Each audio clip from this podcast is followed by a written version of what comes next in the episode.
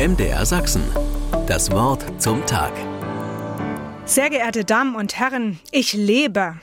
Mit diesen Worten begann Herbert in diesem Jahr einen Brief an seine Bank. Seine Frau war kurz vorher gestorben und die Bank hatte einen makabren Fehler gemacht. Auf die Todesanzeige hin wollten sie das gemeinsame Konto gleich ganz löschen und schickten seinen Kindern ein Kondolenzschreiben zur Nachlassregelung. Herbert wollte das Missverständnis aufklären, wollte nachweisen, dass nur ein Ehepartner gestorben war. Doch über all der Trauerarbeit der letzten Wochen war auch der Personalausweis abgelaufen. Und so schnell hatte Herbert keinen Nachweis seiner Identität zur Hand. Deshalb dieser Brief. Sehr geehrte Damen und Herren, ich lebe. Leben ist eben wirklich mehr als das, was Bankcomputer und Personalausweisbehörde von uns wissen. Viel mehr.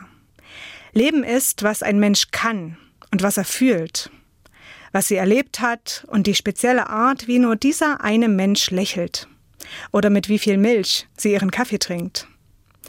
Alle Menschen sind einzigartig und haben großes Potenzial.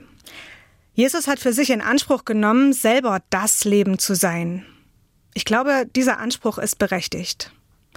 Das tue ich, weil ich in der Bibel lese, wie Jesus das Potenzial in den Menschen gehoben hat. Er begegnete Ausgegrenzten mit offenen Armen, Depressiven mit ganz viel Freude, Traurigen mit Verständnis. Auf all diesen Wegen kam neues Leben in die Menschen. Bei Herbert, der mit seinem Brief an die Bank ein Lebenszeichen ganz eigener Art versendet hat, ist das auch so. Er muss ohne seine Frau weitermachen, und das fällt ihm nicht leicht. Und doch lebt er weiter, sein Leben besteht jetzt darin, traurig und getröstet zu sein. Ich bin mir ziemlich sicher, das hat damit zu tun, dass Herbert mit Jesus und seiner Kraft in Sachen Leben heben Erfahrungen gemacht hat. Diese Erfahrungen kann dann auch ein Bankcomputer nicht löschen.